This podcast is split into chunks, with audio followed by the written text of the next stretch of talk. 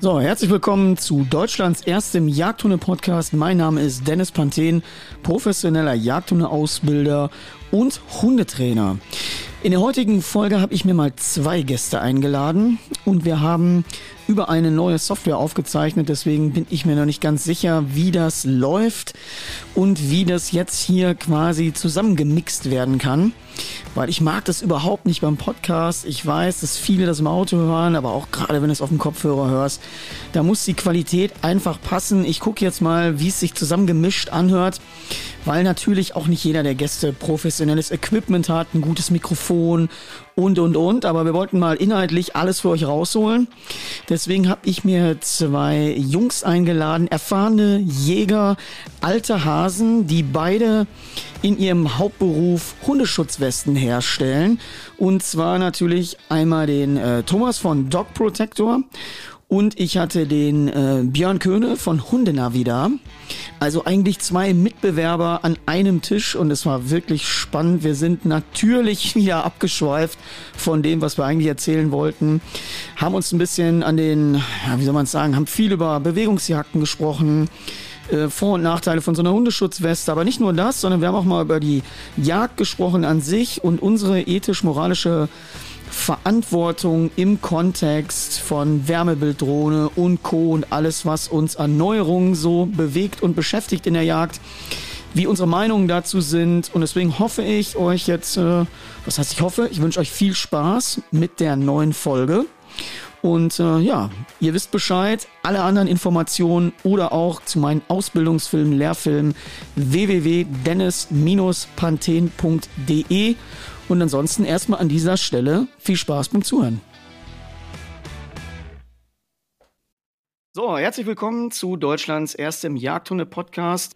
Ich freue mich mal richtig, dass wir heute mal mit der neuen Software aufzeichnen. Das heißt, wir werden dieses Format natürlich euch auch hier auf YouTube zeigen. Ähm, ganz besonders quasi die erste Folge, die wir mal hier jetzt so quasi im Videoformat auch machen. Wir werden es aber trotzdem, es gibt viele, die uns jetzt trotzdem bei Spotify zuhören. Es wird natürlich trotzdem wie gewohnt das Ganze auf die Ohren geben für euch. Und heute wollte ich mal mir ein paar Profis einladen, und zwar einmal den Thomas und den Björn. Die beiden stellen sich gleich sowieso nochmal selbst vor. Aber ich wollte so ein bisschen Überschrift heute mal Drückjagd, Bewegungsjagd und alles, was so ein bisschen damit zu tun hat, weil die beiden sind Westenhersteller für Schutzwesten. Haben wir jetzt im aktuellen letzten Martin Rütter Podcast ja gehört, für die, die ihre Hunde nicht im Gehorsam haben, extra eine Weste anziehen, weil die sich ja verletzen und so total überdreht gezüchtet sind. Dafür habe ich heute zwei Profis hier. Wir werden die ganze Sache mal ein bisschen beleuchten, gucken uns das Ganze an. Und äh, ja, wir starten einfach mal. Thomas, für die Leute, die dich nicht kennen, wer bist du und was machst du? Ja, ich bin der Thomas von Dog Protector. Ich stelle Hundewesten her, Hundeschutzwesten. Mit zusammen mit der Katja. Die Katja näht alles mit ein, einigen Angestellten und ich mache alles andere wie Verkauf, Vertrieb, Messeplanung und, und, und. Du bist doch, glaube ich, auch schon ein alter Hase, ne? Du bist doch, wie lange bist du schon dabei? Oh, also auf, auf die Jagd gehe ich seit 2000, also 23 Jahre. Und Dog Protector gibt es seit 2017. Mhm. Sag doch mal ganz kurz, was führst du für Hunde? Ich habe selbst drei Drahter. Ich züchte auch Drahter. Der Zwinger von der Pfälzer Jagdkönigin. Ja. Hast, glaube ich, einen zweiten Wurf oder dritten Wurf schon, ne? Ich hatte dieses Jahr einen zweiten Wurf gehabt, sehr, sehr groß, mit 17 Welpen. War also schon heftig dieses Jahr. Hm. Okay, gut. Und dann haben wir noch äh, den Björn am Start. Björn, sag uns mal, wer bist du, was machst du? Ja, ich bin der Björn, Björn Köhne von der Firma Hundenavi. Ich habe seit 40 äh, Jahren Hunde Seit 40 Jahren machen wir das auch schon mit der, mit der Jagd, mit den Drückjagden, Hundeausbildung. Und ähm, ja, wir stellen auch Hundeschutzwesten her. Das machen wir jetzt seit knapp 20 Jahren.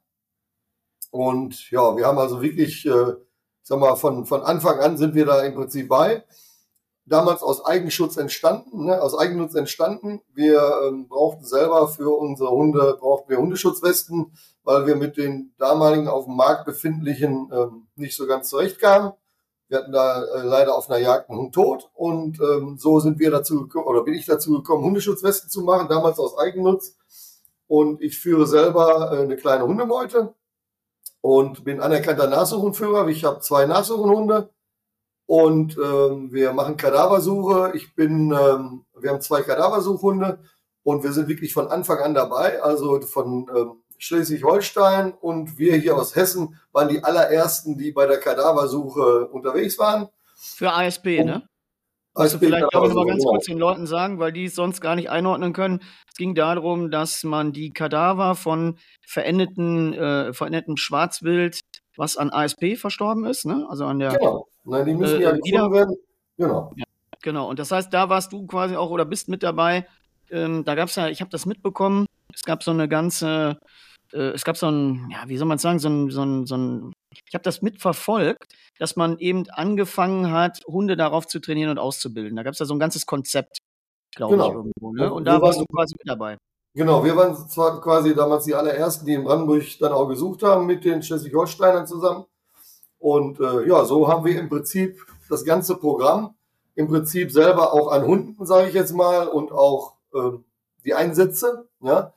Und dadurch ähm, ist das natürlich auch unabdingbar, dass man dann auch da, ich sag mal, ähm, in der, in der Hundeortungsgeschichte und in der Hundeschutzwestengeschichte natürlich auch, äh, ich sage jetzt mal, ähm, ja, selber den, die Einsätze hat. Ne?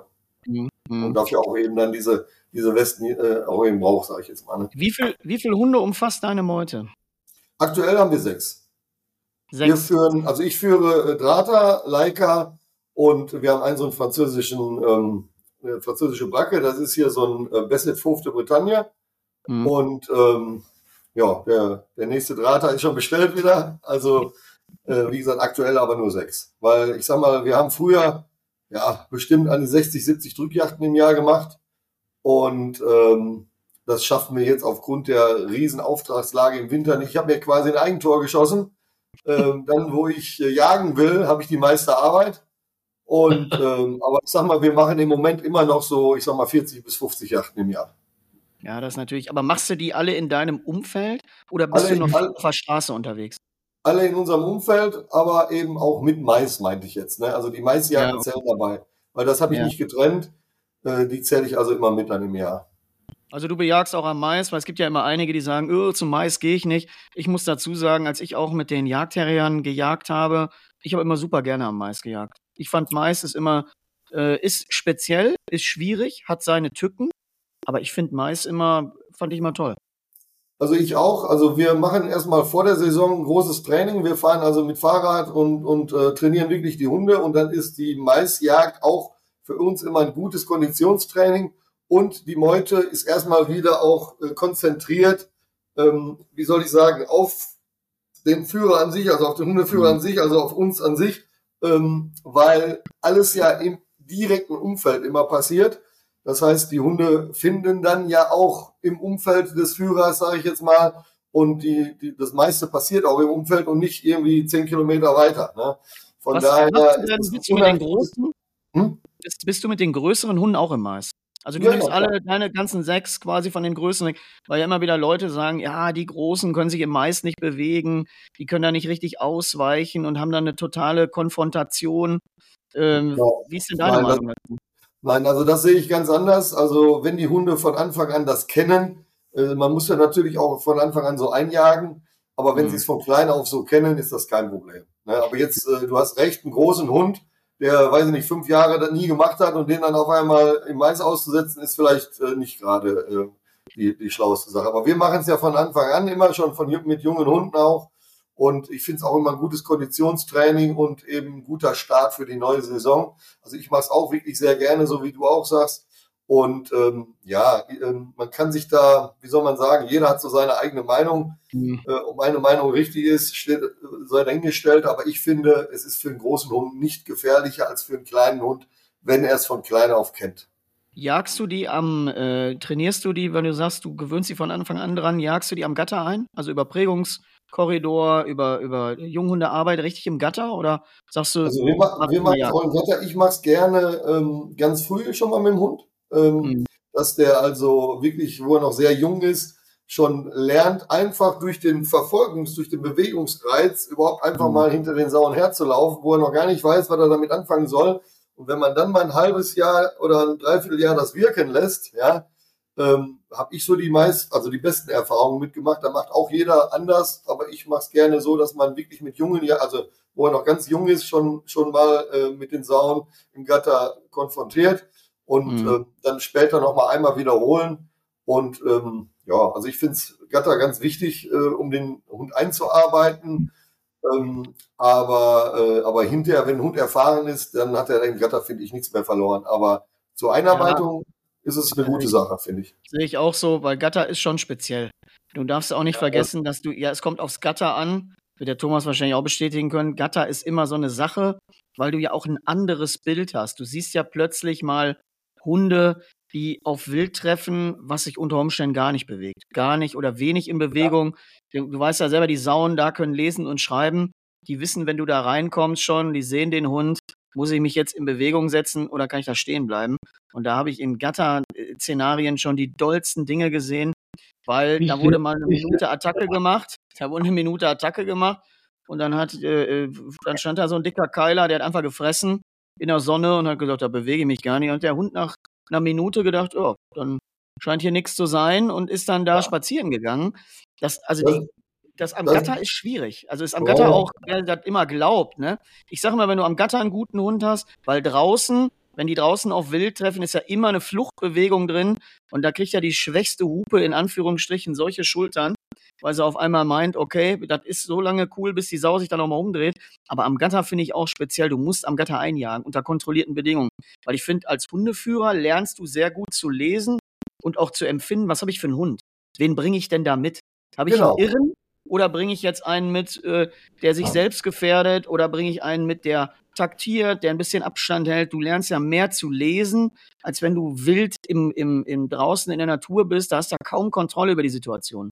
Ne? Genau. Also ich habe äh, wirklich schon mehrfach, äh, und das kann ich jedem auch mal empfehlen, äh, es gibt Gatter in Deutschland, wo du auch bei dem Schwarzwild im Prinzip äh, relativ nah dran sein kannst, auch als Zuschauer, auch als Hundeführer, aber auch als Zuschauer. Und ich habe das mal, äh, also ich habe das schon öfter mal gemacht, einen ganzen Tag mal in so einem Gatter gesessen, ja, und da ist wirklich so, ähm, nicht nur der Hund hat Körpersprache, nicht nur du hast Körpersprache, sondern auch die Sau. Ja, und deswegen ist auch so, dass manche Hunde einfach oder die Hunde generell auch anders, wie soll ich sagen, reagieren. Also, wenn man sich mal die Mühe macht und schaut sich mal so einen Tag äh, im Gatter die Schweine an, die Wildschweine an, dann siehst du sofort, äh, oder besser, du, du siehst anhand, also ich habe gar nicht auf die Hunde geachtet, die reingekommen sind. Da gab's Hunde, die haben gebellt, wer weiß, wie einen Riesenaufriss gemacht, ja. Und der Keiler stand in der Mitte und hat einfach nur einmal hochgeguckt, hat in Ruhe weitergefressen. Der nächste Hund, der vielleicht gekommen ist, der vielleicht auch so einen Aufriss gemacht hat, da war der aber sofort schon Alarmpürzel hoch und gucken. Mhm. Oder auch vielleicht ein Hund, der leise reinkam, ja, ähm, gar nicht so ein Wirbel gemacht hat, auch der Keiler unter Umständen sofort, oh, ja. Also ich will damit sagen, die Sau, die merkt sofort innerhalb von Sekunden, was da für ein Hund reinkommt, ja. Und im Umkehrschluss, intelligente Hunde, ja, erkennen auch sofort, dass mhm. mit der Sau, ähm, wie soll man sagen, dass das eben was anderes ist als in der, in der Wildnis. Die Sau frisst ja da in Ruhe, die strahlt also gar nicht diese Erregung aus, ja, äh, gar nicht Adrenalin, wie auch immer. Und äh, deswegen scheitern manchmal auch erfahrene Hunde, die intelligent sind in so einem Gatter und manche eben auch nicht. Also man kann das nie so pauschal sagen. Aber wenn, die, aber wenn, du dir die Sau anschaust und den Hund, dann weißt du, was da abgeht. Ne? Also da kann man sehr viel von lernen. Du darfst auch nicht vergessen, es kommt ja immer ein bisschen drauf an, ob die Hunde nur Gatterwild kennen oder ob sie vorher schon mal eben in Freiheit gejagt haben. Dann haben sie ja überhaupt den Vergleich. Und genau. deswegen genau. ist es eigentlich auch ganz schlau, die wirklich am Gatter einzujagen. Ich habe das jetzt mit dem letzten Draterrüden von mir, der hier ab und zu mal durchs Bild läuft, hier hinten mit Volker, habe ich das auch gemacht, aber wir hatten da keine so gute Erfahrung. Also wir hatten keine guten Erfahrungen und äh, ja, hatten da, wie soll man es vorsichtig sagen, äh, man hat uns gebeten, nicht mehr zu kommen. Mhm. So. Weil das auch, ja, der ist ein Hund, der auch, äh, ja, wie soll man sagen, da äh, Attacke gemacht hat. Und das ist natürlich auch nicht, was unbedingt gewünscht wird, ne? Nee, nee, genau. Ne? Aber wir haben jetzt zum Beispiel auch hier, Wir, wir haben ja hier auch letztes Jahr auch ums Gatter gehabt. Da haben wir auch Aktion gehabt. Da hat er wunderschön gejagt, traumhaft. Der hat die Sau gefunden, hat sie gestellt, hat sie nachgejagt und es war ziemlich warm. Und irgendwann hat die Sau auch keine Lust mehr gehabt. Dann hat sich die Sau neben die Suhl gestellt, hat gefressen. Und was macht, äh, was macht unser Drahter? Der legt sich in die Sohle. Oh. ja, Deswegen, guck mal, du direkt neben dran. Aber draußen auf die Jagd, ganz was anderes. Absolut. Hammer.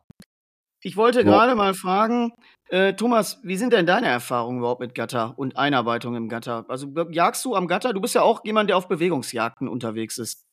Ja, ich bin auch auf Bewegungsjagden unterwegs. Ich arbeite die Hunde auch im Gatter ein, aber wie, du, wie wir eben schon gesagt haben, Gatter ist was ganz anderes wie draußen in freier Natur.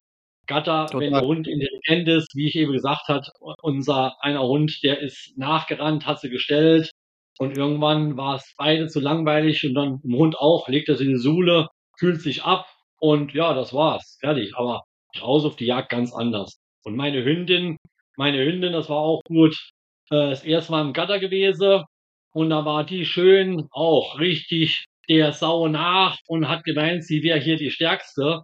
Und dann hat sie der Sau mal hinter, immer kurz hinter reingezwickt, die Sau bremst, dreht sich rum und dann flog meine mal zwei Meter durch die Luft. Und seit mhm. dem Tag hält die Abstand. Meine Hunde gehen nicht an die Sau dran. Null. Die halten Abstand so lange, die stellen die, bis irgendjemand da ist. Oder dann irgendein anderer Hund dran ist und der die dann packt und dann machen meinen natürlich mit. Aber mhm. selbst eine bin ich, ich bin, ich bin froh, dass sie nicht rangehen, weil wir wissen alle, da kann viel, viel passieren, auch mit Hundeweste. Die, unsere Hundeweste, ob Björn oder meine, wir können die Hunde nicht hundertprozentig absichern. Geht nicht. Ja, da, da, da kommen wir gleich noch drauf. Lass mich dem Björn noch mal eben eine Frage stellen. Bei dir, Thomas, weiß ich es ja, du führst ja die Hunde sowieso auch im System. Du führst ja Drahter, das heißt, du hast ja im System Jugendsucher, HZP, Brauchbarkeit, VGP. Björn, bei dir, du führst die alle einzeln zur Brauchbarkeit oder was hast du für ein für ein, äh, für ein System? Wie, wie ja, bildest auch, du wei auch weiter. Ich habe also auch äh, Verbandsschweißprüfungen alleine mit zwei, also ein Leica und ein Drahter hat Verbandsschweißprüfungen auch gelaufen, VGP machen wir auch. Also äh, ich bilde die komplett aus, also mindestens die Brauchbarkeitsprüfung und auch, wenn es zeitlich passt oder wenn sie halt eben auch das Zeug dazu haben, gerne auch mehr. Weil du musst ja überhaupt, das ist ja immer so ein bisschen, was man den Meuten so nachsagt, ja, die würfeln da einfach alles zusammen und hauen das in den Busch ähm, im Grunde musst du ja auch auf der Bewegungsjagd, darfst du doch im Grunde nur mit einem brauchbaren Hund jagen, per Gesetz.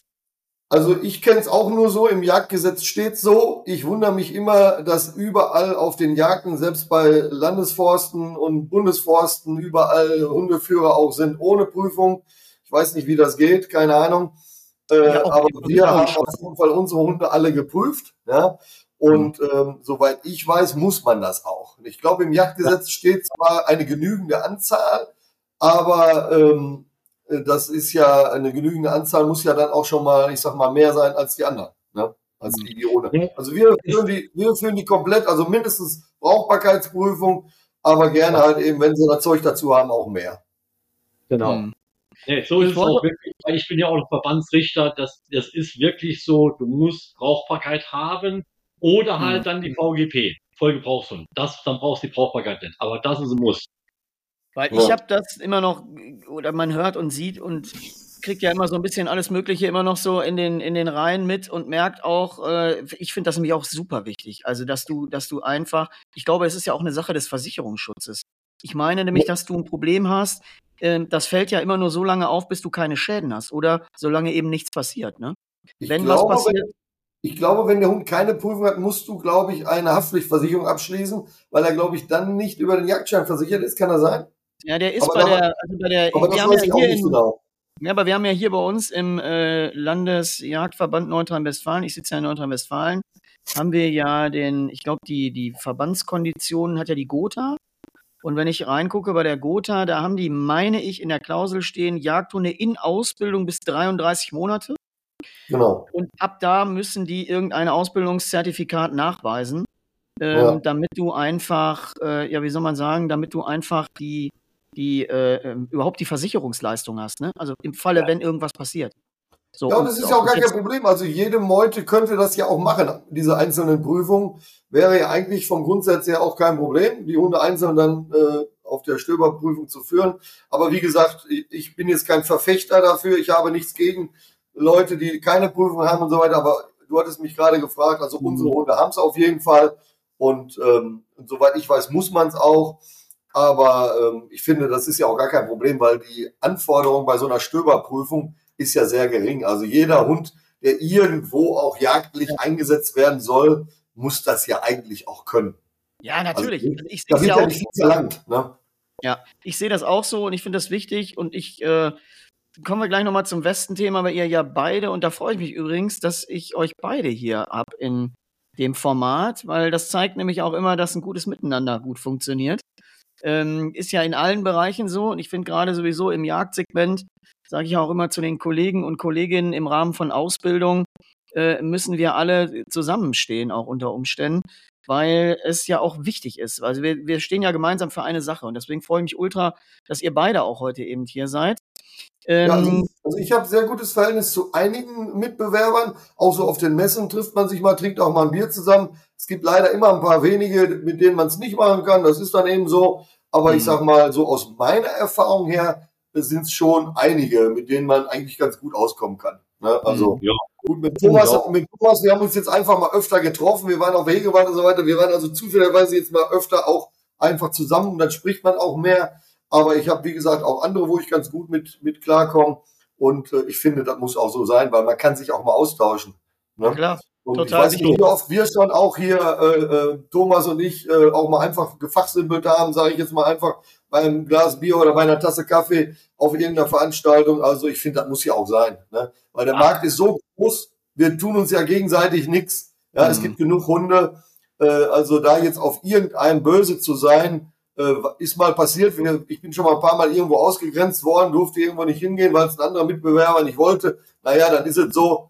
Aber äh, grundsätzlich finde ich ganz wichtig, äh, dass man sich da gegenseitig auch mal austauscht, weil wir stehen ja alle für dieselbe Sache. Ja, Richtig, definitiv. Finde ich auch. Predige ich in Jagdhunde-Ausbildung ja auch immer. Manchmal predige ich das ein bisschen auf alleiniger Flur. Aber ich glaube, wir können manche Ziele auch nur gemeinsam erreichen. Finde ich super, super wichtig. Ähm, ich stelle natürlich auch heute mal ein paar Fragen an euch, wo ich euch Profis ja hier habe. Ich habe mal ähm, einen, ja, vor ganz, ganz langer Zeit, als ich angefangen habe, habe ich mal einen Satz gehört zum Thema der Hundeschutzwesten. Den habt ihr, glaube ich, von mir schon mal gehört, aber ich wollte den noch mal bringen, auch an dieser Stelle. Würde ja bedeuten im Umkehrschluss, es gibt wenige Hunde, die eine Weste wirklich brauchen und viele, denen man, wie soll man das sagen, gerne eine empfiehlt. So. Also das, das, ja so das da, da, muss, da muss ich sagen, äh, das sehe ich eigentlich ein bisschen anders. Ich höre das wirklich auch sehr oft auch jetzt wirklich von Kunden oder auch von Meuteführern, wo dann wirklich der eine sagt, der braucht doch gar keine. Also ich muss ganz ehrlich sagen, äh, wir arbeiten ja auch mit ein paar Gattern zusammen, wo man richtig quasi den Hund ranführt mit der Weste, ja. Äh, also dem Hund das quasi, den Hund so konditioniert mit Weste. Und ich finde es ganz wichtig, dass jeder, der auf einer Jagd ähm, geht, äh, wo Schwarzwild vorkommen kann, äh, egal ob es eine Nachsuche ist oder eine Stöberjagd oder wo auch immer, finde ich es ganz wichtig, dass der eine Hundeschutzweste dem Hund auch äh, mitgibt, also den die anzieht, weil äh, ich sag mal, es gibt nicht die Situation, also es gibt nicht den Hund, der keine braucht, finde ich. Ja, es gibt mhm. Hunde, die sind nicht so scharf, es gibt Hunde, die wie ähm, Thomas auch sagte, seine gehen nicht so ran und so weiter. Ja, ähm, kann ich jetzt von meinen nicht so behaupten, aber auf jeden Fall gibt's den einen so, den anderen so und selbst wenn ein, ein Hund den, die Weste nie benötigt, ja, ja. dann wird immer besser gesehen, ja.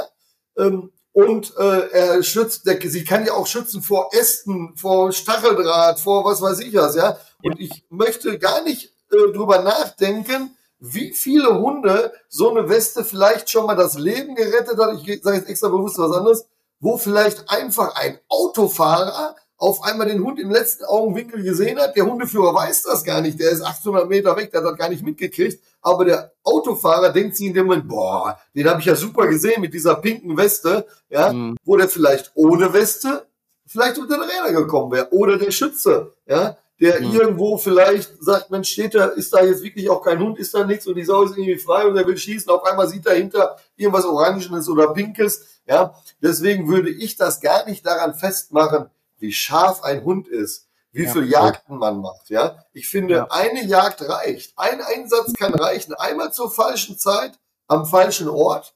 Und ja. ähm, dann ist so eine Weste wichtig, ne? Weißt du, was ich früher mal als, als was ich früher mal gesagt habe, wenn du wirklich wissen willst, wo die harten Hunde sind, dann musst du bei euch anrufen und mal fragen, wo ihr die meisten Westen repariert. haben wir immer gesagt. Haben wir immer gesagt, ja, weil eigentlich ist ja die, die Informationen äh, liegen ja bei euch. Ihr wisst ja im Grunde, da müsste man mal statistisch nachgucken, dass du immer sagst, okay, die und die Weste, so und so viele Löcher, dann kannst du mal dahinter schreiben Rasse und Zwinger. Da könnte man mal eine Statistik erheben. Aber ihr ja, erhebt, glaube ich, gar, das ist eine witzige wir, Idee. Da haben wir leider keine Zeit für. Wir reparieren ja alle Westen, alle Hersteller und wir haben sehr viel immer. Also es waren schon auch letztes Jahr wieder ein paar hundert. Also wir machen da schon eine Menge. Äh, sage ich jetzt mal, das könnte ich jetzt nicht auf, äh, äh, aufzeichnen oder äh, in Statistiken fassen. Da hätte ich jetzt keine Zeit für. Aber ich glaube, das will man ja auch gar nicht so unbedingt, oder? Das nein, kann ja auch mal so sein und morgen auch mal so. Ne? Ja, verstehst du, aber ihr versteht den Spaß, den ich meine. Ne? Ja, aber ich weiß, wo du auf hinaus wolltest. Äh, es stimmt schon so. Also ich sage auch eigentlich 60 oder 70 Prozent meiner Kunden, obwohl ich muss sagen, ich habe sehr viele Meuten, ähm, sehr viele professionelle äh, Einsatzdinge, aber äh, trotzdem sage ich auch selbst, obwohl ich so viele Meuten habe in der Kundschaft, äh, ich habe äh, in der Kundschaft Meuten, die haben über 60 Hunde, ja, die jagen auch viel länger, weil die auch im Ausland jagen. Ähm, mhm. Und ich muss trotzdem sagen, mindestens 60, ich hätte fast 70 gesagt, aber ich bleibe mal lieber bei 60. 60 Prozent meiner Kunden kommen nie in die Situation, dass sie die Weste brauchen.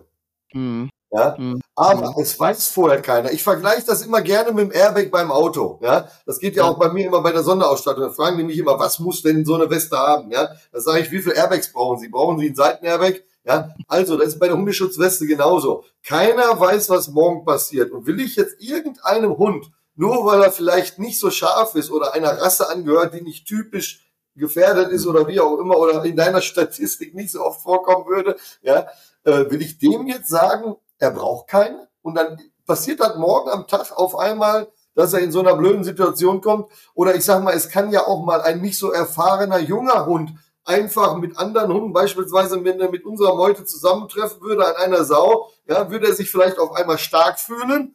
Meine Hunde wissen, was sie zu tun haben. Dann würde vielleicht der junge Hund eher geschlagen werden wie meine, obwohl die dann vielleicht beide das, äh, alle das Gleiche machen, ja. Und von mhm. daher muss ich ganz ehrlich sagen, ich finde wirklich so, das haben auch schon tausende meiner Kunden wirklich so gehört. Ich sage, wenn sie auf eine Drückjagd gehen, dann gehen sie nicht mit einer Flinte. Ja, ich sage, und wenn Sie auf eine äh, Hasenjacht oder eine Fasanenjacht gehen, dann gehen Sie nicht mit dem 98er. Ja, und wenn der Hund auf eine Jagd eingesetzt wird, egal ob es für die Nachsuche ist oder fürs Stöbern, ja, wo Sauen vorkommen können, keine direkte Saujagd, wo Sauen vorkommen können, dann finde ich, muss es sein, dass der Hund auch entsprechend ausgerüstet ist, also sprich ein vernünftiges Ortungssystem hat, ja, die fangen heute schon bei 49 Euro an. Die sind natürlich nicht ganz so gut, aber egal. Ja, aber besser als nichts. Und dem gehört auch eine vernünftige Hundeschutzweste. Egal jetzt ob von uns oder von einem anderen Hersteller. Und wenn es nur eine günstige von der Stange ist, aber es gehört einfach eine Hundeschutzweste an den Hund, finde ich. Sonst kann man ihn doch diese eine Jagd auch zu Hause lassen. Dann macht der eben die Nachsuche nur am Riemen oder macht was anderes oder macht Niederwildjagd. So sehe ich's und so haben es schon tausende meiner Kunden gehört. Also ich würde nie einem das absprechen wollen. Mhm. Thomas, wie sind denn deine also, Erfahrungen? Ja, definitiv auch. Also ich sage immer eins, ich habe jetzt gerade vor ja, ein paar Wochen war ein Kunde hier und ja, ein bisschen gequatscht und da sagt sie, ach, aber ja, ich muss dir eins sagen, ja, ich habe eine Weste von Hundenavi. Sag ich, Tipo Topo. Du hast aber eine Hundeweste. Das finde ich in Ordnung. Ohne Weste ist verantwortungslos, ein Hund auf die Drückjagd laufen zu lassen. Und wenn er nur, hm. wie Björn schon sagt, eine Jagd nur läuft, nur eine einzige Jagd, die Hundeweste ist günstiger wie der Tierarzt. Ich bin so ein bisschen mal. Ja, auf jeden Fall. Und, und, und, wie gesagt, die eine Jagd kann ja auch tödlich sein. Also der eine Einsatz kann ja auch tödlich ja. sein. Man weiß ja gar nicht, was passiert. Ne? Oder der Straßenverkehr. Wenn man gar nicht jetzt auf die Sau geht, der Straßenverkehr, der Schütze, was da alles so passieren kann. Ohne Weste ist es einfach immer gefährlicher als mit Weste, finde ich. Darf ich mal ein bisschen die Gegenposition einnehmen? Ich würde mal ein bisschen, ich bin mal provokant, ein bisschen eure Gegenthese, okay? Also ich bin jetzt mal das Gegenargument und sage immer so, die alten, äh, äh, ich sag jetzt mal so die, die, ich sag jetzt mal die Gegenargumente, die mir so einfallen. Haben wir nie Aus, gebraucht. Ja, haben wir nie gebraucht. Aber jetzt mal die andere Sache, wie ist denn der Hund ist doch in seinen Bewegungsabläufen eingeschränkt. Ich kann ja mal ja. Thomas fragen. Thomas, wir fangen mal an. Der Hund ist doch in seinen Bewegungsabläufen eingeschränkt. Der kann sich doch gar nicht so gut bewegen. Nein, stimmt nicht. Der Hund kann sich bewegen. Klar ist er etwas, etwas eingeschränkt. Ja klar, er hat ja einen Anzug an. Aber der kann sich bewegen. Und äh, jeder Jagdhund, der draußen im Wald rumläuft oder im Mais rumläuft und jagt, den interessiert das nicht. Was, was interessiert das? Der jagt, das stört nicht. Kein bisschen. Oder Björn, stimmt. Was, was, also, was soll denn wenn, wenn, wenn eine Weste vernünftig auf Maß gefertigt ist, hat ein Hund dadurch keine Beeinträchtigung. Die laufen anders, ja, aber die sind nicht beeinträchtigt, ja. Äh, ich sage immer, das Einzige, was natürlich ist, aber das kann man mit Konditionen ausgleichen, ähm, das kann man auch selber ausprobieren, wenn man quasi ähm, ohne Hose durch die Brombeeren geht, dann kommt man da viel leichter durch als mit der Hose, ja. Und so ist beim Hund auch. Der wird in den Brombeeren auch ein bisschen gebremst. Aber das kann man mit Kondition ausgleichen, ja. Und das ist das Einzige, was vielleicht, und es hat ja auch nicht jeder dauernd nur Brombeeren, ja. Aber ja. da ist natürlich, wird ein bisschen gebremst, werden wir aber auch, deswegen würden wir auch nie ohne Soundschutzhose losgehen, ja. Und der Hund eben auch nie ohne Weste. Und das ist also nur eine Frage der Kondition. Aber der Hund ist nicht eingeschränkt, in keinster Weise. Nein. Er läuft ein bisschen anders und in viel starken Brombeerverhauen, in starken äh, ähm, Schwarzdorn, wie auch immer, da bremst das ein bisschen, aber das macht dem Hund, der in Kondition, in der, äh, im, im, Training ist, der Kondition hat, macht das überhaupt nichts aus, ja. Und diesen Dackel, und diesen Dackel, den man, wo man dann hört, ach, ich habe diesen kleinen armen Dackel da erstmal aus den Brombeeren gerettet, ja, der kam ja kaum da durch. Den, das war wahrscheinlich nachmittags um 14 äh, Uhr, den hätte man mal um 8 Uhr sehen müssen oder um 9 Uhr, wie der durch die Brombeeren gedonnert ist mit der Weste, ja. Also das ist immer nur ein Konditionsproblem. Der Hund hat in, durch, durch die Weste keinerlei Beeinträchtigung, wenn sie vernünftig passt. So, jetzt komme genau, ich. Also wenn du meine Weste misst, dann passt das auch, ne? Das ist ein kleiner Insider, ne? Genau. So, pass auf. Jetzt komme ich zur nächsten provokanten These, vielleicht auch nochmal äh, an Björn, weil Björn ja auch im Mais jagt. Was ist denn im Sommer, wenn die Temperaturen hoch sind, die Maisjagdsaison geht los, kann ja schon mal wirklich warme Tage geben. Was ist denn oh. mit der Hitzeentwicklung, mit der Verhitzung? Oh, oh das ist ein Reizthema. Äh, ich habe ja gesagt, ich werde nur die schwierigen Fragen stellen. Die einfachen, die kann jeder. Oh, da, da bin ich immer ganz allergisch drauf. Bin ich froh, dass du das ansprichst, ja. Also es gibt leider sogar Hundeschutzwestenhersteller, die extra die Westen oben offen lassen, damit der Hund nicht schwitzen kann. Da fällt mir immer nur zu ein, ich habe von meiner Grundschullehrerin schon gehört, ein Hund kann nicht schwitzen. Ja, also ähm, jeder, der sich mal das, äh, die Mühe machen will, kann sich das mal angucken. Jeder hat mittlerweile, glaube ich, heute ein Wärmebildgerät zu Hause. Der Hund gleicht seine Temperatur nur über die Zunge aus. Der muss also Wasser haben, ja, und äh, ein bisschen über die Pfoten und ein bisschen über die Ohren. Kann man also ganz einfach mit jeder Wärmebildkamera auch nachvollziehen. Ein Hund kann nicht schwitzen. Die Westen sind im Sommer überhaupt kein Problem. Wenn äh, es für den Hund zu warm ist, ja, dann ist es für den Hund zu warm. Aber das spielt nicht die Rolle, ob der eine Weste anhat oder nicht. Und den größten Fehler, den manche machen, ist, die Westen nass zu machen. Ja, ähm, hört man auch immer mal wieder. Hat mal, glaube ich, irgendein Hersteller sogar empfohlen. Ja, ähm, in dem Moment, wo ich die Weste nass mache, habe ich eine Verdunstungskälte, äh, äh, sage ich jetzt mal, und es wird ein bisschen kühl. Aber eine Viertelstunde, kommt ja auf die Temperatur, eine Viertelstunde später oder eine halbe Stunde später habe ich da Sauna drunter. Ja? Und mhm. ähm, also es ist überhaupt kein Problem, im Sommer mit den Hundeschutzwesten zu jagen, machen wir ja auch. Aber Maisjagd macht man früh. Dann hat man damit kein Problem mit den Temperaturen. Aber wir machen auch Kadaversuche. Und bei der Kadaversuche bist du sechs oder acht Stunden unterwegs, auch bei 35 Grad. Ja, mhm. und dann musst du einfach Pause machen, ja. Und der Schweißhundeführer, der muss einfach Pause machen, der muss einfach Wasser haben oder sich jemanden rankommen lassen, der ihm Wasser bringt, damit der Hund saufen kann, damit er kühlen kann. Ja, dann macht man eine Pause, Hund lässt man äh, äh, saufen, macht von mir so auch äh, die äh, stellt rein, dass die Pfoten auch noch kühlen, dass er sich runterkühlen kann und dann sucht man wieder weiter, ja. Und ähm, nass machen der Weste ist ganz falsch und wenn man dann nämlich mal wirklich mal genauer hinhört, wenn einer erzählt, ja, äh, da ist so ein Hund umgekippt auf der Jagd und der hatte eine Weste an, ja. Obwohl ich die nass gemacht habe. Dann hört man meistens nämlich immer das, genau den Fehler, dass die nass gemacht worden sind. Ne? Mhm. Und äh, wir machen ja, wie gesagt, auch Kadaversuche und da sind wir auch im Schilf unterwegs und dann wird natürlich eine Weste nass und der Hund wird auch nass, aber da bleibt er ja nass. Er kommt ja immer wieder ins Wasser. Dann ist das mhm. kein Problem. Aber eine Weste nass zu machen und den dann bei 35 Grad in Mais zu schicken, ist Katastrophe.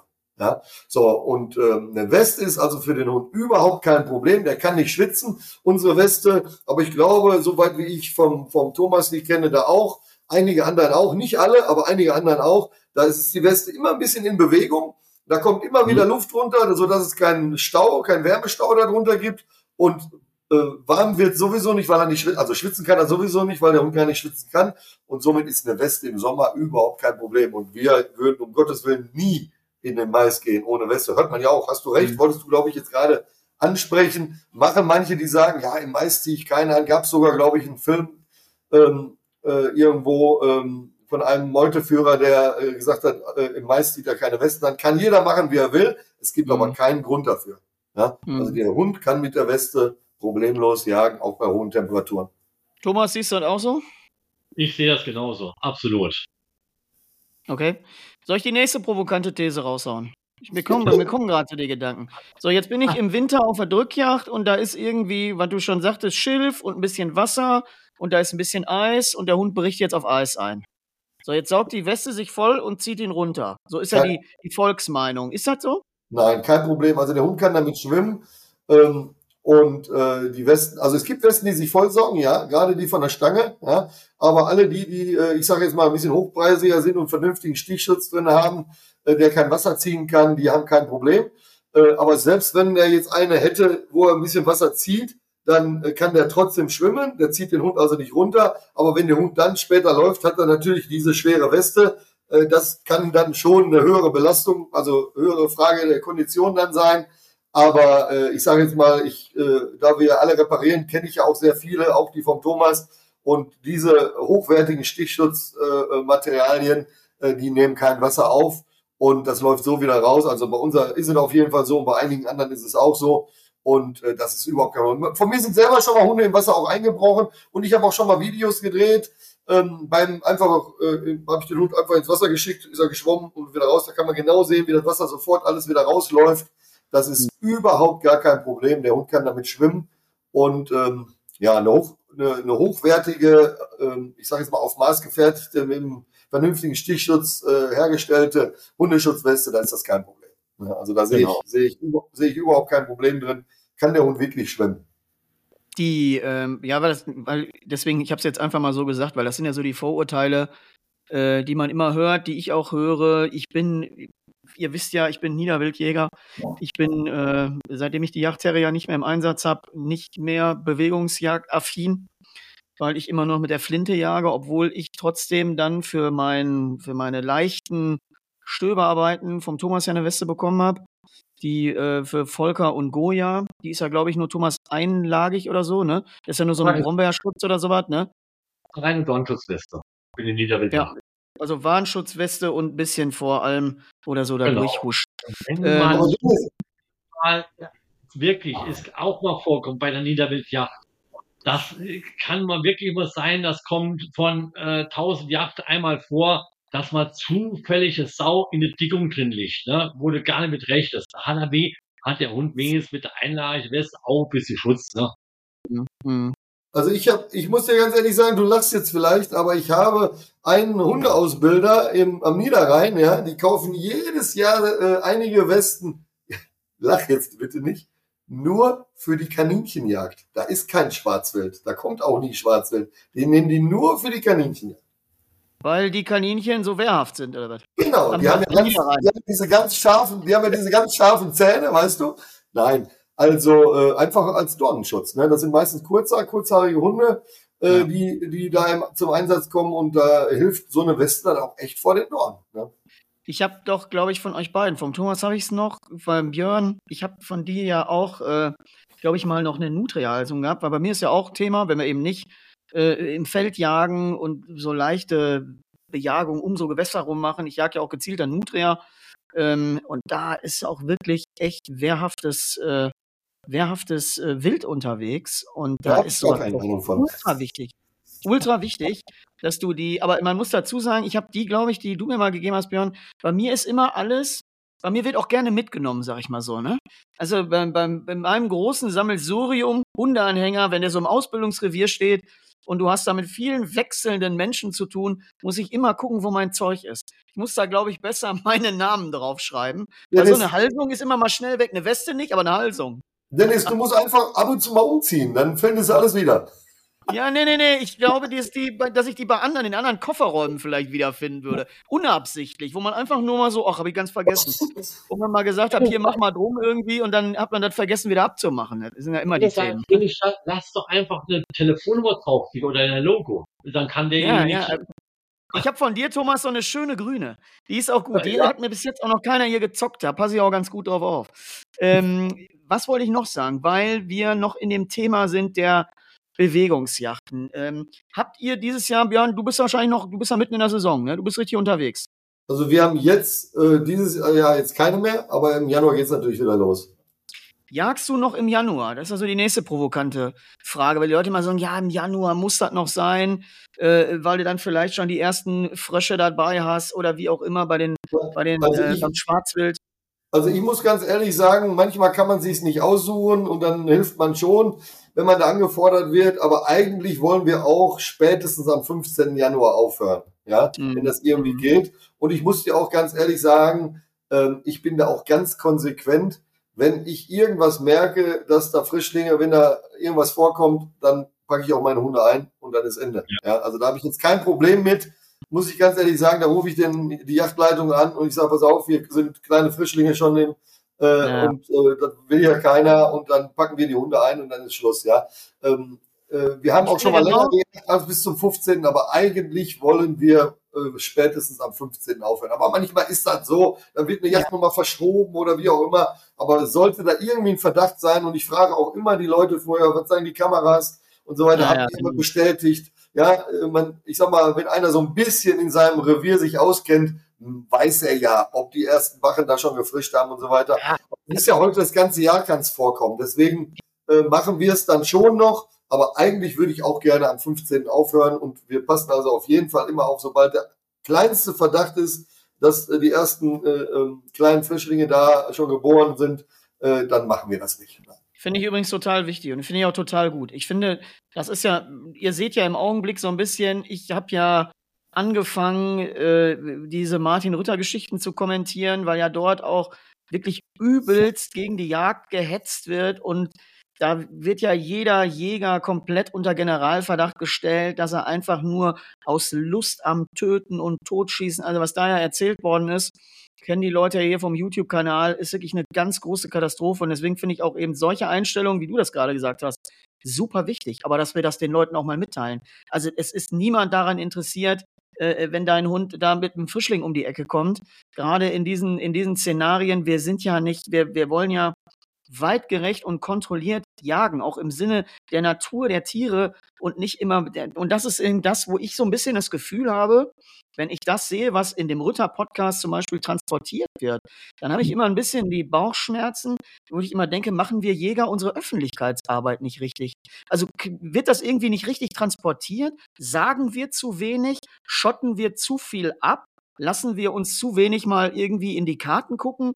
Weil wenn ich höre, was der vor 20 Jahren, der wird ja jetzt nicht zur Jagd gegangen sein, er hat ja behauptet, er hätte mehr Jagden gemacht als mancher Jäger. Das ist ja schon eine steile Aussage.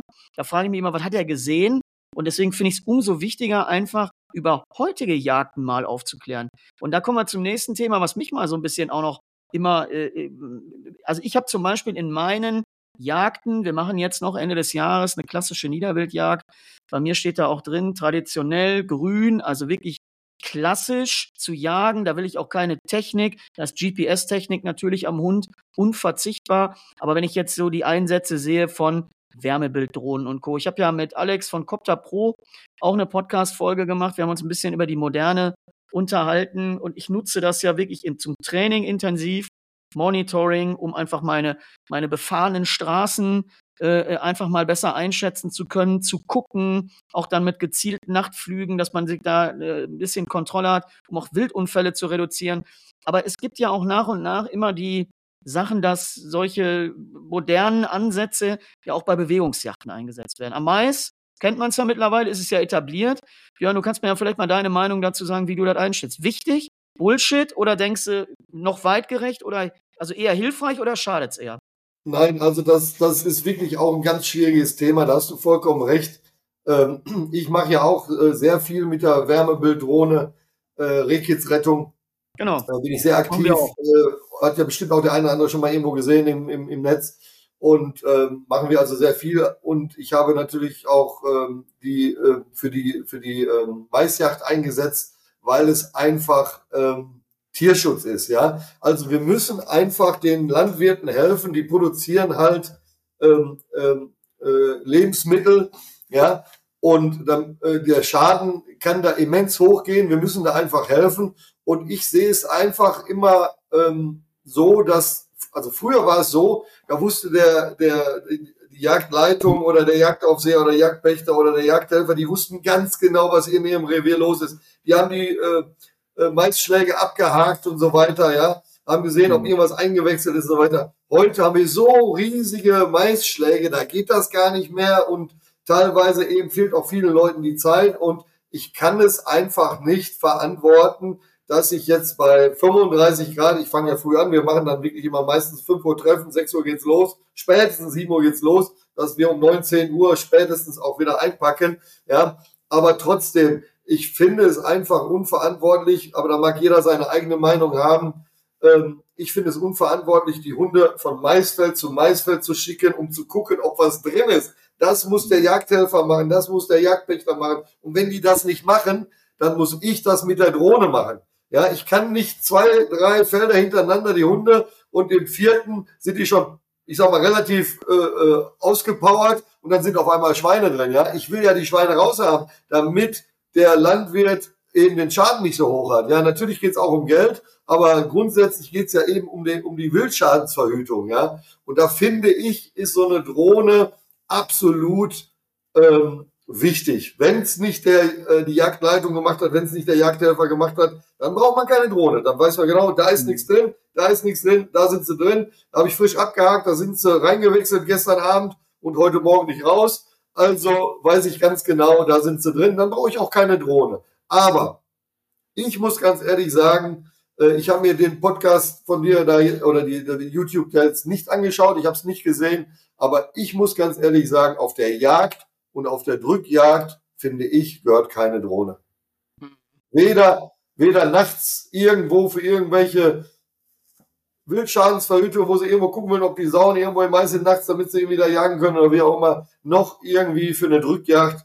Ähm, das finde ich persönlich nicht in Ordnung. Ja? Äh, Tierschutz, ja, also die Hunde ne, bei, bei, in, der, in der Hitze eben zu gucken, wenn es eben der die Yachtleitung nicht gemacht hat, dass man es dann eben gucken kann, sind überhaupt Schweine drin. Ja, äh, das ist schon in Ordnung. Und dann auch hier für Rehkitzrettung und für diese ganzen anderen Sachen ist das ganz wichtig. Kadaversuche, ganz wichtig, ja. Da findet man ja wirklich viel auch mit der Drohne, ähm, weil ab einer gewissen Zeit, äh, es gibt mal ein paar Tage zwischendurch, wo man die nicht findet mit der Drohne, aber nachher, wenn wieder die Maten drin sind und so weiter, habe ich wieder die Wärme, finde ich sie auch wieder, ja.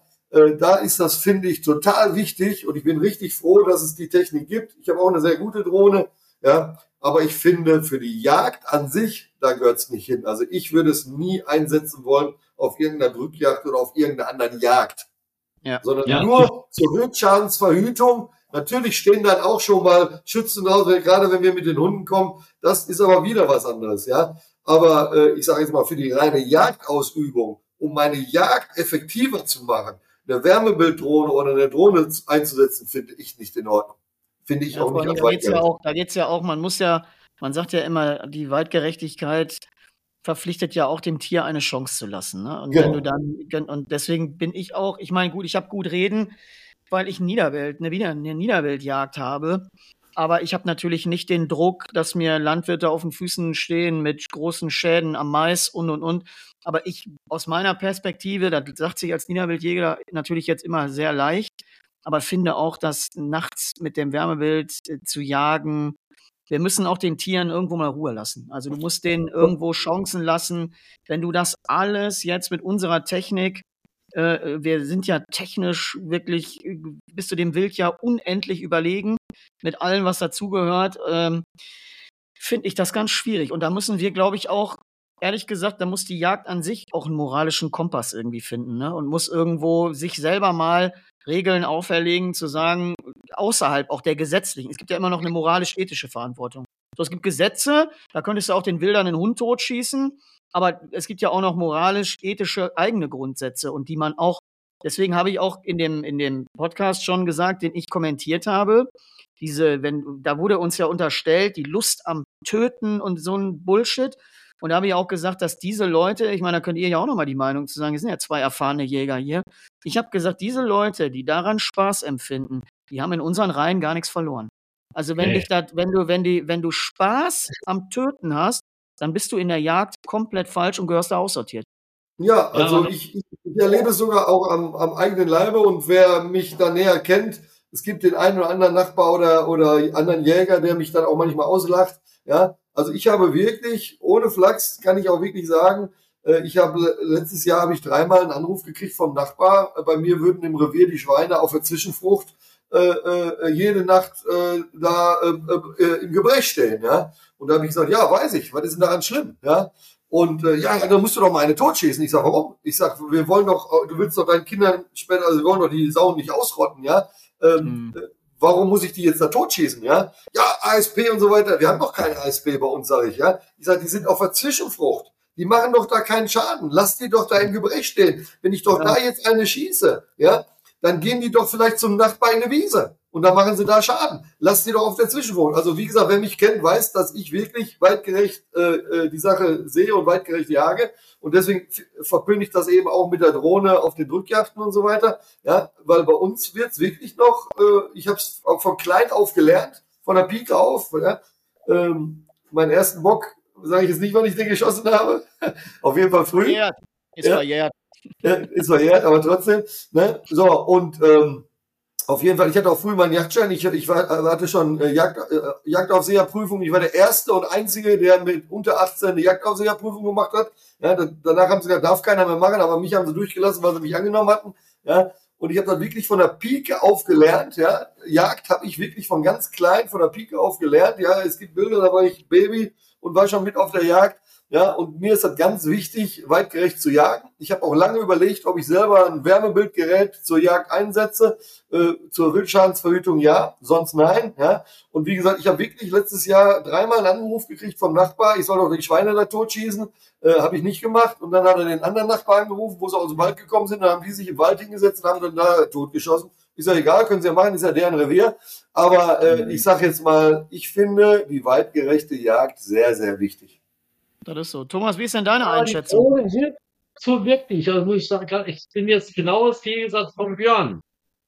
Ich, wenn, also ich habe auch nachts äh, Sau geschossen um 23.30 Uhr, ne? Und es war warm draußen. Ja, nachts mache ich keinen Nachsuchen. Was machst du dann? Ich legst dir eine Drohne, guckst, liegst du irgendwo da, dann tauchst du am nächsten Morgen jetzt raus, am nächsten Morgen hast du Termine, dann musst du wieder jemand anderes suchen hilft schon. Und ich habe auch letztes Jahr wirklich die erste Jagd mitgemacht, war ich live dabei, auch beim Alex von Copter Pro, wo wir da mit der Drohne speziell gejagt haben, genau gezielt gejagt haben. Fand ich fand ich nicht schlecht, muss ich sagen. Gut, das ist natürlich, wir sind heute 2023, wir haben die Technik, ne? Aber ja, aber ich, also wenn man halt gesagt, wirklich viel Wild im Revier hat, wie Rehwild, äh, Dammwild, Rotwild und du jagst rein nur auf Sauen. Da kannst du wirklich mit so einer Drohne wirklich hilft, wirklich auch mal, dass du gezielt, oh, da ist die rote Sau, rechts auf ein mhm. Uhr, also links ist Rotwild oder Dammwild. Da kannst du wirklich mal gezielt in diese Richtung gehen. Aber sonst muss ich Björn auch sagen, ja, ich mache lieber mit meinem Hund eine Nachsuche, als wenn ich die Drohne einsetze. Ne? Nur nach um 23 Uhr mag ich keine Nachsuche über Sau. Aber, weitge aber weitgerechte Jagd bedeutet ja dem Wild auch eine Chance zu lassen. Ja, ja. definitiv. Ich ja. sehe es auch so. Und wenn ich mit der Drohne den Wald abfliege, um zu gucken, wo die Schweine sind, dann hat es keine Drohne, hat es keinen keine Chance mehr. Ah, ja. Bei der Kids muss ich echt sagen, ich habe dieses Jahr ungefähr über, über 100 Kids gerettet. War wirklich super interessant, weil es siehst auch, wenn man früher dran denkt, man hat 20, 30 Leute gehabt, ist über die Wiese drüber gegangen, du stolperst über das Kids drüber, du merkst gar nicht. Da ist die Drohne absolute Knaller. Absolut. Ja. Aber mich würde, mich würde nochmal interessieren, beim äh, äh, Björn, mit welcher Drohne suchst du? Was habt ihr für ein Gerät? Äh, ich habe die von, von, äh, von ähm, sag mal schnell, ich bin da jetzt nicht so der Spezi. Ähm, Was die Orange DJI, Von DJI diese äh, 30, äh, wie heißt die? Nee, T30.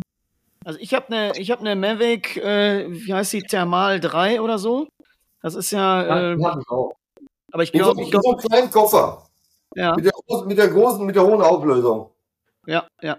Heißt die 30T? 30T oder 3T oder wie heißt die? Sag mal den Preis. Ich glaube 30T ist aber schon irgendwo 10.000 Euro, ne? Nee, nee, dann eine kleiner. Also, ja, dann äh, hast du auch die drei, die, äh, dann haben wir wahrscheinlich alle die gleiche. Das ist diese äh, 3T. Da machen wir In Mavic kleinen Koffer, nicht diese, nicht diese ja, ganz große, die du so ausklappst. Ja, ja, ja. ja.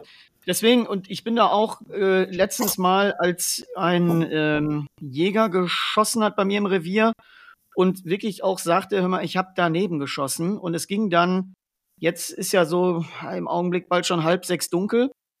Und dann war nämlich dunkel, das war so im letzten Büchsenlicht. Und dann habe ich auch gesagt, pass auf, wir machen parallel Drohne gucken, Hund gucken. Also wir machen verschiedene Szenarien einfach auch nochmal, um das abzusichern. Aber ich tue mich auch bei dem anderen, was du sagst, Björn, da sind wir einer Meinung. Ich tue mich da im, im Jagdablauf auf Bewegungsjachten auch schwer mit. Auch wenn das ein bisschen einleuchtet, was Thomas sagt und sagt, ja, man kann da vielleicht besser gucken in die eine oder andere Richtung. Aber ich finde, äh, wenn wir es brauchen, also im Training bei den Hunden brauche ich es relativ oft, um auch gezielt Bild zu finden, anzuzeigen, da eintrainieren zu können. Das spart mir viel, viel Zeit. Aber ich finde, in dem Jagd, wenn es wirklich darum geht, Wild zu erlegen, muss Wild einfach auch eine Chance haben. Vor allem, Zweifel auch einfach. Vor allem, Dennis, wo willst du die Grenze machen? Ich glaube, in Amerika ist es schon so, ja, dann fliegen die demnächst nur noch äh, abends irgendwie die Waldränder ab, die Felder abgucken, wo dann Rotwild oder Schwarzwild steht, dann fahren sie hin und, und nieten so um. Das ist keine Jagd. Dann müssen ja. wir uns auch nicht wundern, wenn wir irgendwann Probleme mit den Jagdgegnern kriegen. Ja, ich finde, das muss schon auch alles ähm, waldgerecht ablaufen. Also ich muss ganz ehrlich sagen, für die reine Jagdausübung bin ich da absolut gegen. Ja, und ähm, für Wildschadensverhütung, für Tierschutz und, und, und, und, und. Hier ein Kollege von mir, der hat wirklich äh, äh, noch eine viel bessere Drohne, der hat auch schon zig Hunde gefunden, die verloren gegangen sind. Für solche Sachen alles ganz, ganz wichtig. Aber für die mhm. reine Jagdausübung, also sprich Drückjagd oder was auch immer, finde ich, gehört ja. das nicht hin. Ja, sehe ich auch so. Aber, Deswegen, aber jeder hat seine eigene Meinung. Ne? Ja, ja, aber das ist das, genau. was ich meinte, wo ich immer so ein bisschen glaube, wir brauchen eben auch das, was wir bei, was ich so ein bisschen bei Jagdhunde-Ausbildung immer bemängel. Wir haben nicht ein richtiges Zukunftsbild. Also wir, wir, wir, wir müssen ja mal erklären, wie Jagdhunde-Ausbildung in fünf Jahren aussieht oder auch in zehn. Wir brauchen Zukunftsvisionen von dem Zeug, was wir machen. Und ich glaube, wir brauchen auch, Jagd braucht auch eine Zukunftsvision, wie sie künftig solche Szenarien handhabt, weil wir ja sehr viel neue Technik haben. Und es ist ja im Rahmen von Gesetzen natürlich immer alles, aber das ist das, was ich meinte. Wir müssen uns auch innerhalb der Jägerschaft vielleicht mal überlegen, wie ist unser eigener moralischer Kompass, ne? Wie, wie ist moralisch, ethisch, wie sehen wir das aus diesen Gesichtspunkten her und uns verpflichten vielleicht zu sagen, okay, äh, hier sind vielleicht auch mal die Grenzen gesetzt, ne? damit eben weitgerechte Jagd auch tatsächlich möglich ist und das Tier am Ende des Tages auch wirklich eine Chance hat, ne? so wie es immer ja. war. Und ja. ich sage jetzt mal, man, oder ich könnte mir ja vorstellen, wenn wir das nicht so weiter handhaben, so ist es ja über Jahrhunderte gewesen, wenn wir das mit der weitgerechten Jagd irgendwann verlieren oder mehr in, in die zurückgesetzt wird, sage ich jetzt mal, dass mhm. andere Aspekte dann mal wichtiger erscheinen, einfach der Jagderfolg oder wie auch immer, eben für Einsatz der Jagd, dann finde ich, kann es natürlich auch mal passieren, dass wir dann irgendwann in der Erklärungsnot oder wie auch immer irgendwo im Zwiespalt sind. Ähm, ja, aber das ist doch immer relativ einfach. ob das alles noch richtig weitgerecht ist. Ne? Genau, die Nummer ist noch relativ einfach. Wenn du dich selber nicht reglementierst und dir vielleicht einen eigenen Kompass vorgibst, dann wird es immer missbräuchlicher sein oder es gibt immer missbräuchliche Ansätze dann und dann gibt es dazu Anklagen und dann gibt es Gesetze dazu. So, dann bestimmen wieder Gesetze, was da gemacht werden soll. Genau. Und deswegen finde ich immer, man muss vorausdenken und sagen, bevor Reglementierung kommt, müssen wir selber unseren eigenen Kompass mal schulen und überlegen, wie wollen wir was machen. Und ich glaube, wir müssen die Richtlinien festlegen und auch eben mal vorausgehen. Das ist ja das, was mir in der gesamten Jagdszenerie fehlt. Wir denken immer nur zurück oder wir denken immer nur, wenn wir reagieren.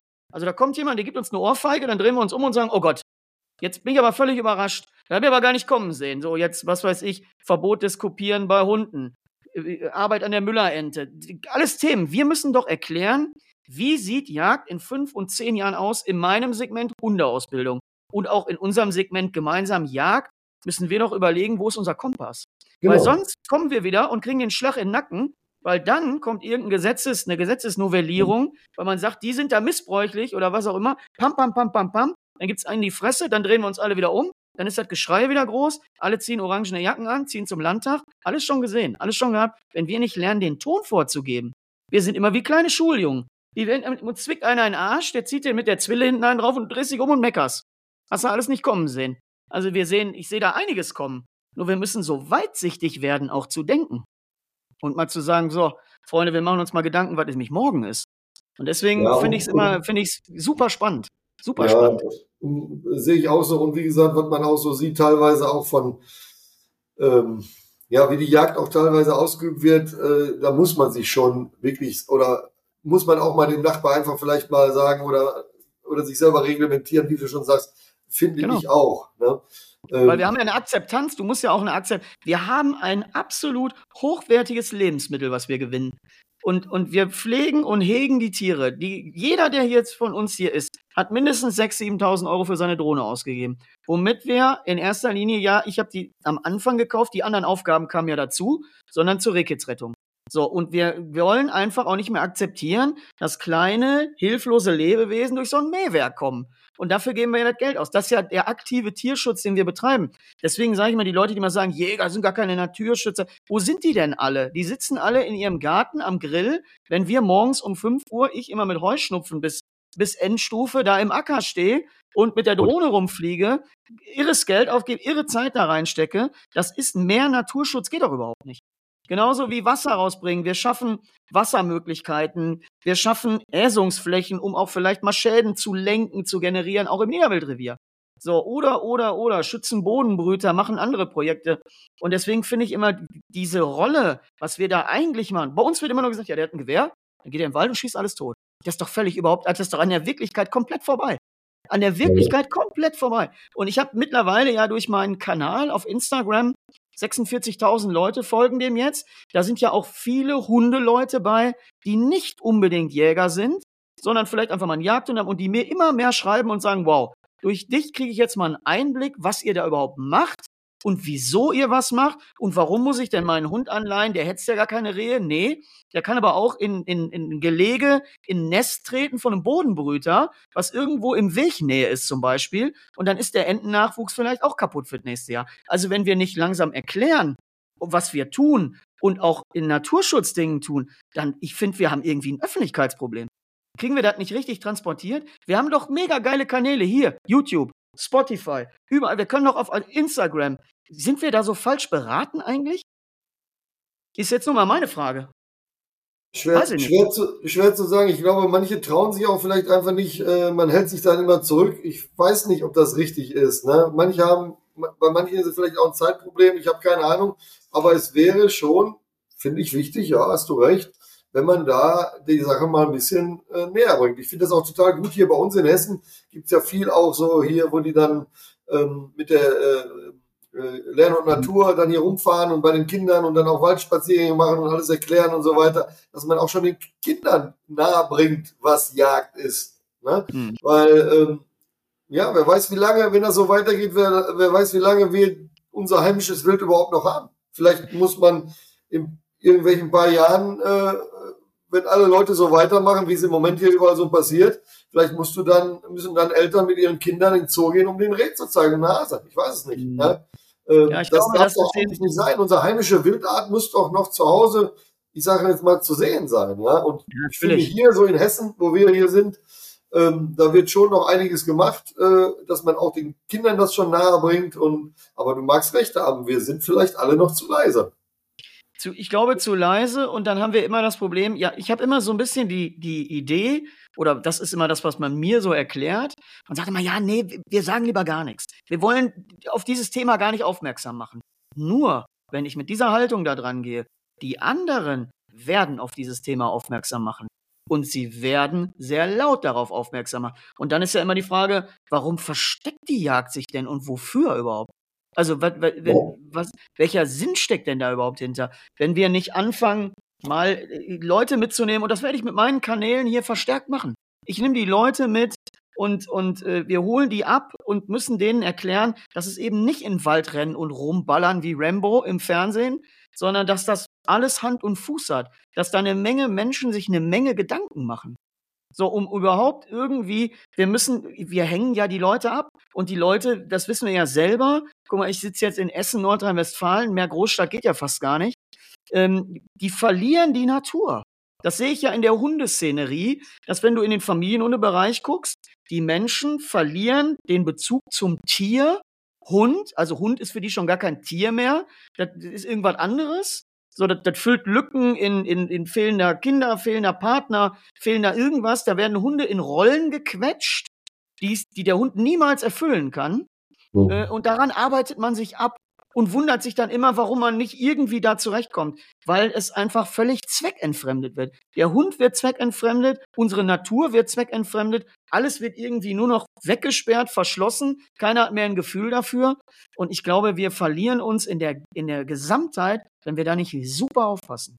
Und äh, da fehlt mir eigentlich, ehrlich gesagt, die Offensive. Ich mache das auf meinen Kanälen, auch wenn man immer sagt, oh, sag doch dazu nichts. Doch, weil die anderen werden nicht sagen. Die werden nicht sagen. Da verspreche ich dir. Da verspreche ich dir, wenn es um die kopierten Hunde geht, wenn es um die Müllerente geht, wenn es um all diese Themen geht, wenn wir da nicht zukunftsweisende Ideen präsentieren, dann kommen die anderen mit Ideen. Ja, ja. Weil Zwinger, Zwingerhaltung, kommt, kommt doch jetzt alles. Zwingerhaltung, äh, genau. Transport der Hunde, Transportverordnung und so weiter und so weiter. Ne? Weil wenn ja. wir es geregelt kriegen, gibt es neue Gesetze, gibt es neue Regelungen. Das ist so. Ne? Genau. Und deswegen sage ich ja, wenn wir den Leuten nicht mal erklären, dass vielleicht so ein Haushund, der neun Stunden alleine gelassen wird in seiner Wohnung in Duisburg im zweiten Stock und sich dann selber umbringt, weil er die Seife und die, die, äh, äh den, den Atter noch frisst hier vom Küchentisch und so ums Leben kommt, dass der Hund, der vielleicht in einer Arbeitswelt lebt, in einem Zwinger draußen mit einem 30 Quadratmeter Auslauf, vielleicht einfach auch ein besseres Leben hat. So, also, ne, wenn man dann nicht mal, aber neun Stunden in der Wohnung sitzen und äh, warten dann Herrchen und Frauchen von der Arbeit kommen, um auf den Grünstreifen pissen und scheißen zu gehen, das ist ja völlig an der, an der Zielsetzung Hund vorbei. So, und, und aber man, man labert den Leuten das ein, weil du denen ja Produkte verkaufen kannst. Ja, so, du kaufst, ja, ja, verkaufst den Mäntelchen, du verkaufst den Schuhe, du verkaufst den Shampoo, damit sie den jedes Mal nach dem Gassigang waschen und bürsten. Du redest den Leuten nur Scheiße ein den ganzen Tag, wie die mit so einem Hund umzugehen haben, wie mit einem kleinen Kind, weil du denen schöne Produkte verkaufen kannst. Wunderbar. Und weil dann auch nichts mehr funktioniert, gehst du dann direkt wieder in die nächste Hundeschule und dann nehmen sie dich fünf Jahre lang an der Hand für wie viel Geld auch immer. Das ist großartig. Diese Hilflosigkeit der Leute. Wir, wir schweifen vielleicht so ein bisschen ab, aber ich muss ganz ehrlich sagen, ich frage mich auch manchmal, wenn ich so durch Großstädte fahre und sehe, wer da alles so spazieren geht, einfach nur an einem Betonparkplatz, wo vielleicht ja, ein Baum alle 500 Meter steht und gar keine Rasenfläche ist, ja. Äh, ich frage mich auch immer, wofür die dann die Hunde und Tiere da haben, wenn sie wenigstens dann irgendwo anders hinfahren würden. Ich habe keine Ahnung. Ähm, Tierschutz, da reden wir doch mal, das ist doch, also, so, da, da redet man immer und dann sagt die Jäger mit ihren Hunden, hör mal, unsere Hunde haben doch ein Leben wie vor 200 Jahren. Sie haben ein Leben für ihre wirkliche Bestimmung. Und eine Aufgabe. Du, nichts, du, du hast eine Aufgabe, die haben einen Job, Dogs with Jobs. Und, und der, das Glück, was du in dem Gesicht von einem Jagdhund siehst, nach einer Jagd, das ist doch wahres Glück. Das kann ich doch mit keinem Ball, mit keinem Dummy, mit keiner Menschensuche, kann mit gar ja. nichts erzeugen. Das ist deren Genetik. Ja, Und genau. Die Leute ignorieren konsequent immer mehr die Genetik in deren Hunden. So, Aber guck, Dennis, da bist du doch, da bist du doch ja. dann gefragt. Wenn doch jetzt der, da bist du doch jetzt gefragt als Hundeausbilder, wenn doch dann jetzt ja. der Städter ja, in Essen im dritten Stock, ja, äh, was hat er jetzt? Was sagen wir mal? Der hat jetzt ein, was hat er denn? Labrador oder was hat er? Deutsch kurz, ja. Deutsch lang. Ich will keine Rasse nehmen. Hat einen ganz normalen Jagdhund, ja. Dann, ähm, ja, müsste man ja auch irgendwie schauen, dass man diesen Hunden dass man den Leuten beibringt, nicht den Hunden, die Hunde können das ja, dass, die, dass man den Leuten beibringt, dass die mit den Hunden vielleicht auch mal was machen, wofür seine Bestimmung ist. Ja? Natürlich. Also auch mal suchen, suchen, apportieren und sowas alles, ja. Und nicht einfach nur einen Ball werfen oder so ein Frisbee drei Stunden werfen Ja. und dann, ne? Ja. was ich meine, sondern, ja. Aber Björn, das ist doch auch die Aufgabe mal von den ganzen Familienhundetrainern, sich Ja, mal klar. dahingehend fortzubilden und zu sagen, weißt du was, ich spezialisiere mich mal auf die ganzen Hütehunde, die wir haben. Ich kaufe mir mal zehn Laufenten, so die halte ich auf einem Hektar Wiese, die ich irgendwo bei einem Bauern pachte und dann fange ich mit den Leuten an zu trainieren. Da muss ich natürlich als Hundetrainer Ahnung von haben von dem Segment, aber dann fange ich mal an, wieder in die Richtung zu trainieren, wo das eigentlich mal hergekommen ist und den Leuten ein Gefühl für die Genetik des Hundes zu, zu geben und nicht denen die Leute immer für doof zu erklären und den Hund in einem Hula-Hoop-Reifen laufen zu lassen und so eine Scheiße, das ist so unwürdig auch für die Hunde. Also du siehst manche Hunde, den, den kotzt das aus dem Gesicht, wenn sie den irgendeinen Fummel anziehen, wo die sagen immer, sag mal, das, sag mal, spinnt ihr eigentlich alle nur noch komplett? Aber das ist das große Problem. Aber das werde ich auf meinen Kanälen ja weitermachen. Und da werde ich auch weiter die Familienhundeszene piesacken und denen auf den Sack gehen. Äh, es ist einfach, wie es ist. Wir müssen mal ein bisschen zurück zur Natur. Der Mensch muss zurück zur Natur. Die Tiere müssen auch wieder zurück zur Natur. Und wenn wir uns da nicht irgendwie mal einig werden, dann, wie gesagt, sehe ich für die Zukunft schwarz.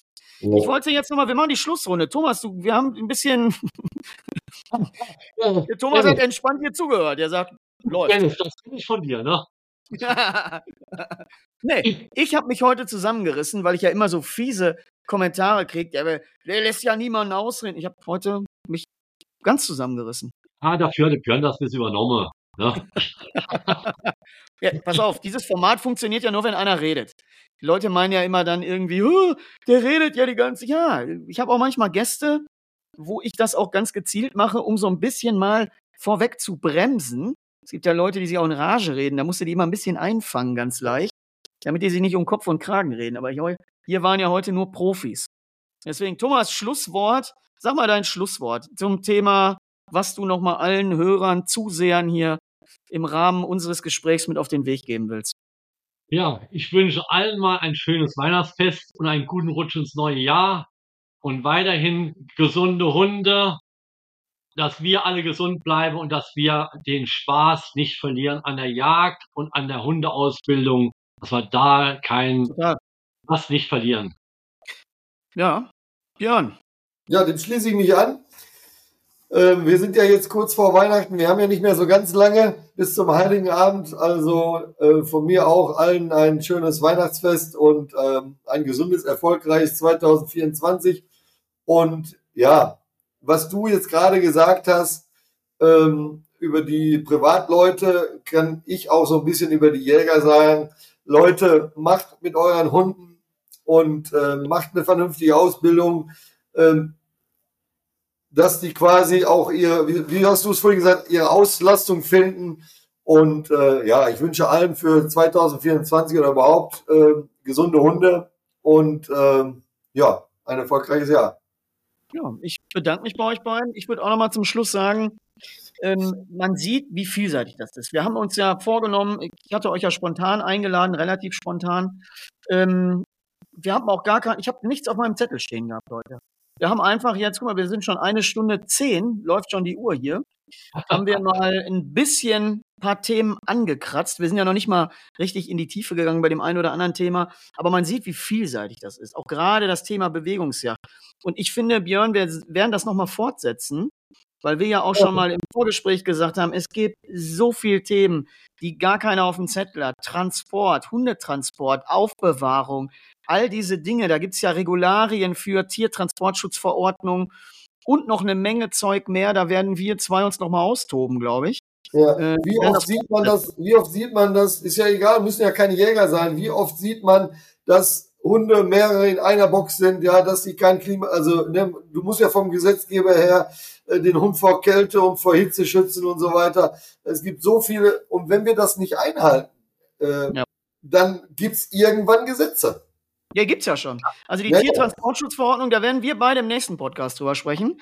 Ja, Ähm, wenn du Lust hast, die gibt's Gerne. und die wird auf einigen ich glaube, Schutzhundesportplätzen ist man da jetzt schon mal ein bisschen rumgefahren und hat die kontrolliert, hat mal auf die Kennzeichen geguckt, wo die Leute so herkommen, weil die Hunde müssen ja auch Pausen haben, Auslauf, du darfst die darin nicht dauerhaft aufbewahren und, und es gibt eine ganze Reihe von Vorschriften, die auch in unseren Bereich Ne? Wir bewegen und transportieren ja Hunde äh, sehr, sehr viel.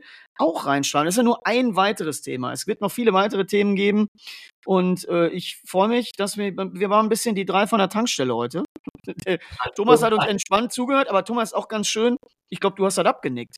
Oder hast du noch irgendwo, sonst hättest du schon einen Einspruch eingehoben. Der Thomas ist nämlich hartnäckig, der hat schon einen Einspruch eingehoben, wenn er nicht nee, einverstanden ist. Ich, ich wollte ja abends mal ins Wort reinfallen, aber da waren ihr einfach ein bisschen lauter und stärker und dann Lasse ich euch beide gerne reden. Nein, nein, alles gut. Also deswegen, äh, der danke Thomas, fürs. Der, der ja. Thomas hat sich bestimmt viel aufgeschrieben auf dem Zettel. Ja. Der Thomas hat jetzt den Zettel voll. Der hat den Zettel voll.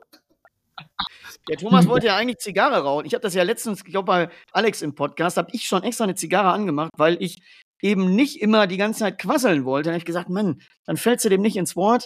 Und, äh, aber ich werde besser. Ich werde äh, Besserung geloben.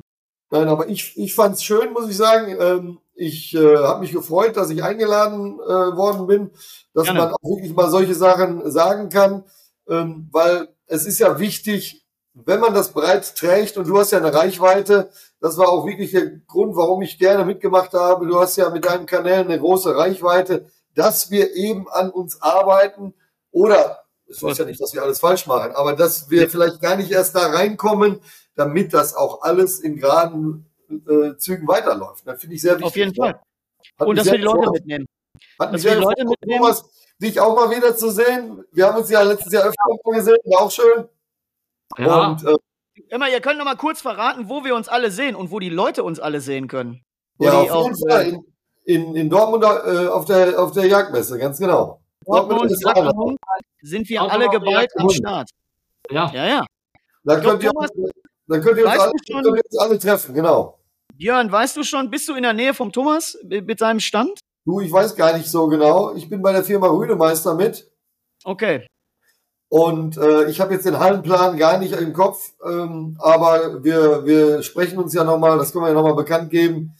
Ähm, aber auf jeden Fall ähm, in der Hundeabteilung, da sind wir ja alle, denke ich mal. Und, ja, ich bin äh, bei, ich bin, ich bin bei Dr. Die Halle 3, die Halle genau. 3 glaube ich, die Hundehalle. Und alle Infos könnt ihr auch auf unserer Homepage sehen, www.doc-protector.de oder www.hundenavi.de. Da könnt ihr alle Infos auch sehen oder in Ich pack eure beiden Internetseiten, pass auf, ich packe eure beiden Internetseiten sowieso in die Videobeschreibung und Dann, beim Podcast in die Show Notes. ich habe das, hab das, noch nicht veröffentlicht, aber ähm, ja, kommt auch, da, kommt, auch, kommt auch auf unsere Seite. Aber im Moment hatten wir so viel. Wir, pass ja. auf, wir packen es sowieso rein, die Informationen. Äh, Thomas, ich glaube, wir haben Stand nebeneinander. Ich bin ja bei DocTrace äh, täglich ja. mal zwischen eins und halb zwei. Können die Leute hinkommen, die Fragen haben oder mal ein Foto machen wollen oder sonstiges. Und äh, wir sehen uns da sowieso und da, ich freue mich richtig auf die Jagd und Hund. Das finde ich ist immer ein großes Meet and Greet. Und äh, äh, man sieht sich ja, der Zirkus zieht ja immer weiter. Und äh, da sind wir wieder mal zusammen. Ich freue mich richtig, auch auf euch. Und wir werden die Sachen weiter fortsetzen. Danke, dass ihr ihr dabei wart. Und ansonsten wünsche ich natürlich auch allen Zusehern jetzt äh, ein frohes Weihnachtsfest und natürlich auch noch gute Jagdtage. Weidmannsheil an dieser Stelle. Und äh, ja, dann sage ich erstmal. So, so ist es. Vielen Dank. Und ich drücke jetzt mal hier die Stopptaste. Alles klar. Also bis dann. Ne?